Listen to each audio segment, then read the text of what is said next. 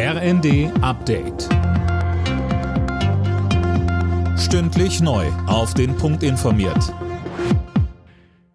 Ich bin Tom Husse. Guten Abend. Um den deutschen Papst im Ruhestand steht es gesundheitlich immer schlechter. Die lebenswichtigen Körperfunktionen von Benedikt XVI. lassen nach, heißt es aus dem Vatikan. Zuvor hatte bereits der amtierende Papst Franziskus bei seiner Generalaudienz zum Gebet für ihn aufgerufen. Der heute 95-Jährige war bereits vor fast zehn Jahren aus gesundheitlichen Gründen von seinem Amt zurückgetreten. Zuletzt hatte er aber kaum noch öffentliche Auftritte. Weltweit wächst die Sorge, dass der Kosovo-Konflikt eskalieren könnte. Die EU und die USA haben in einer gemeinsamen Erklärung alle Beteiligten zur Zurückhaltung aufgerufen.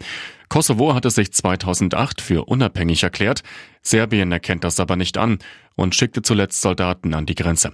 Kosovo schloss daraufhin einen wichtigen Grenzübergang zum Nachbarland. Durch einen Hinweis seines befreundeten Geheimdienstes ist der mutmaßliche Spion im BND aufgeflogen, das berichtet der Spiegel.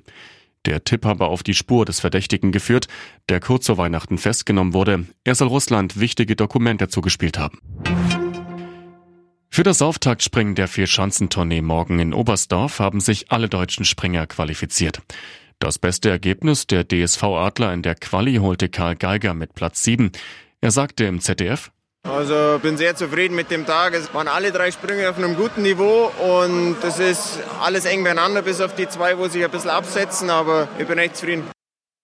Gewonnen hat die Qualifikation der Norweger Halvor Egner Granerüt. Alle Nachrichten auf rnd.de